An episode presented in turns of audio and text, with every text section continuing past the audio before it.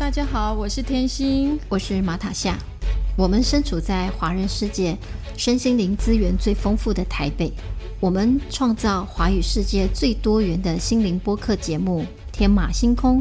我们借由不同观点探讨新时代乱象和灵性陷阱。欢迎加入天马星空的脸书社团，您就有机会得到免费灵性咨商的回馈，以及最新的播客节目资讯。大家好，大家好，我是天熙，我是马塔夏。今天我们要来聊什么呢？今天我们要来聊聊光。什么是光？呃，就是那个光，就是你的光。哦，光是一种爱的语言，它也等于星际语言。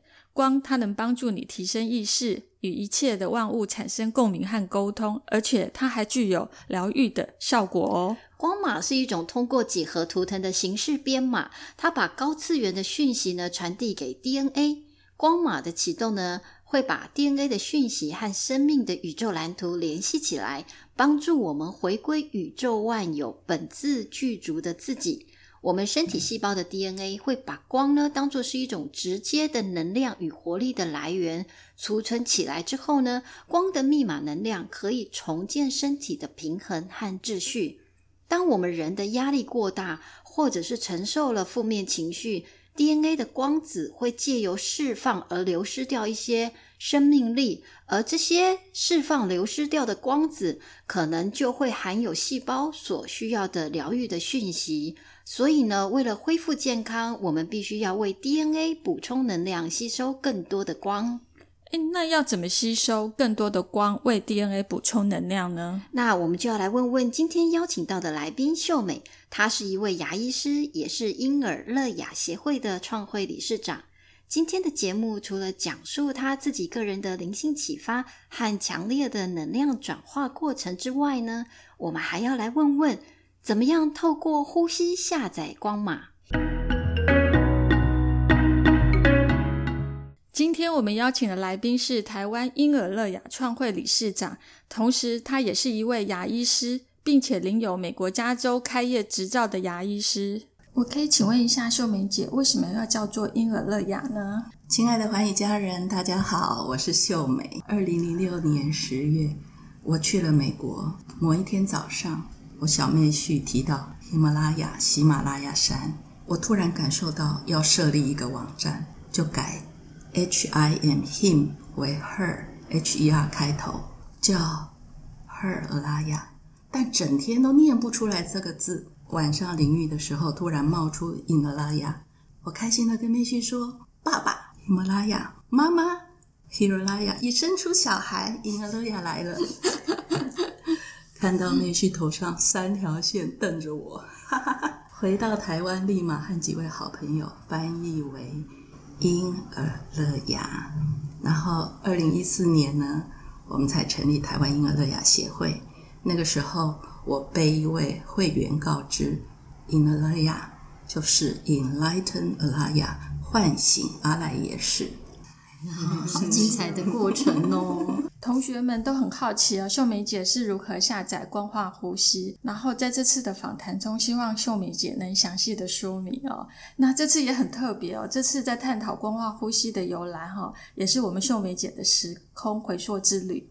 一九九七年，我带着三个女儿移民纽西兰，自己的身体开始出现明显的转化现象，松果体逐渐激活。二零零一年，全家搬到澳洲。二零零六年，那一年我刚好五十岁。六月六号，突然经历了中央回返，醒来而知天命。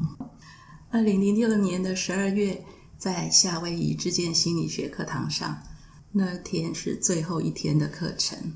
Dr. Chuck 隔空递交现场一位横跨东西文化的女同学一个光马的能量包裹。嘱咐他六年后才能打开。二零一二年的十二月，我在一位灵媒好朋友的陪伴下，打开了那如千瓣莲花的礼物。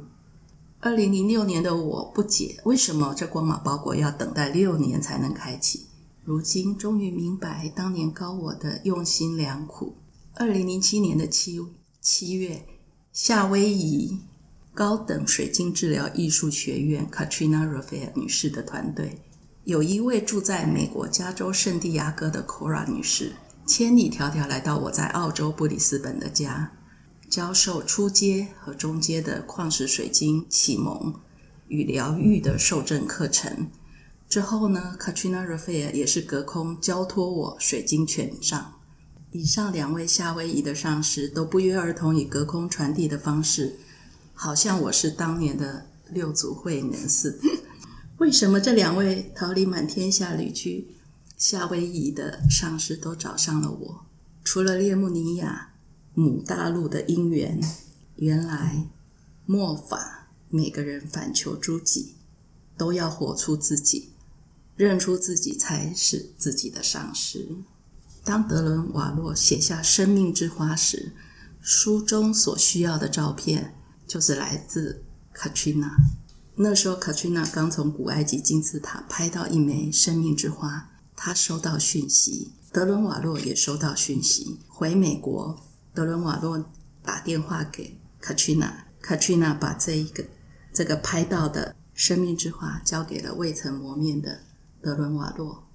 平行时空的一切发生，是否没有偶然？原来，分享光化呼吸，一手回中的当下，重启梅尔卡巴。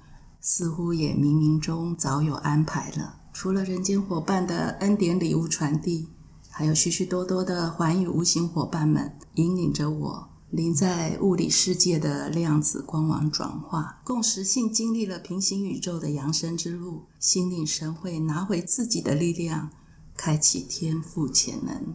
之后，我被感召到世界各大能场做校准。二零一五年，我开始。新式医学光化呼吸的分享，感谢秀梅姐精彩的时空回溯之旅。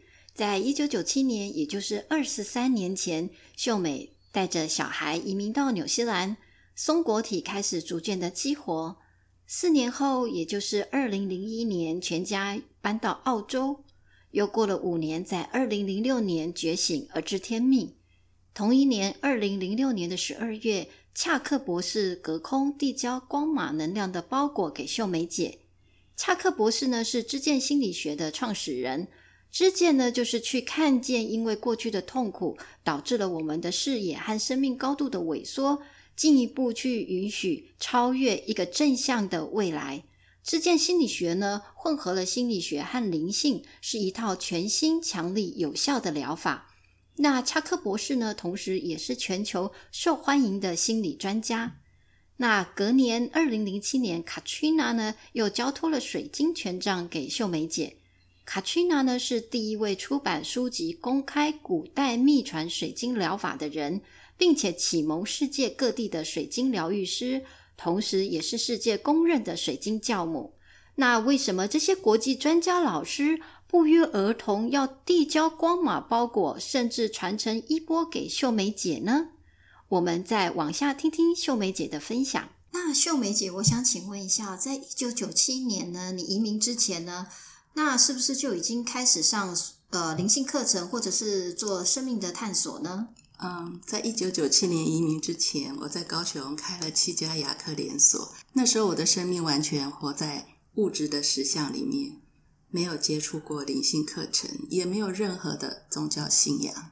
嗯，那在松果体逐渐激活的过程，你的身体或者心理有什么样的变化吗？移民纽西兰，当时我并不知道自己正在经历松果体被激活，只知道呢头痛欲裂，暴痛到上吐下泻，直到虚脱睡着。两个多小时醒来才恢复正常，大约每两个月就发作了一次，连续四年，从一九九七年到两千年，刚好是我旅居纽西兰的期间。后来我和孩子们搬到澳洲的雪梨，从此不药而愈，再也没有发作了。嗯，那请问松果体是自动被激活，还是你有意识的去激活呢？其实我那时候也不知道是松果体被激活，一切都是自动发生。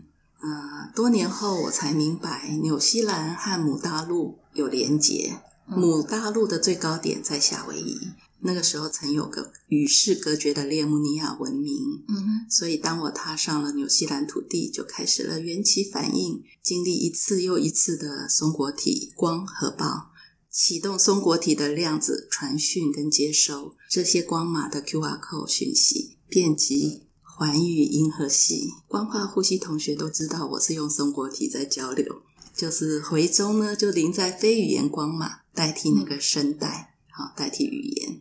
我的看是用松果体，不是用肉眼。嗯，哇，我有好多问题要问秀梅姐哦。那我们再先来问，如何呢？要可以从从中央回返？我们的那个生命动能就是普拉纳，嗯我是那个普拉纳反转，从海底轮苏醒，然后往上通过各个脉轮从顶轮出，跟宇宙的能量跟大地能量和谐共振，好像我从帷幕的另一边再回来。我说这也是自动发生，很奇妙的过程。嘿 那秀梅姐，你可以再详细的描述一下，你所谓的松果体是呃，不是用肉眼看，而是用松果体看。呃，因为我的我的新世界，我的我都说这个是呃新视觉、呃，很多同学的新视觉也许会跟我不一样，我全部都是光纤编码，我都是光子流，我没有看到那个形跟相，我是嗯。无形无相，嗯嗯就是我们说可见光嗯哼跟不可见光，嗯哼。那我不是看星光界的这些灵体，没有，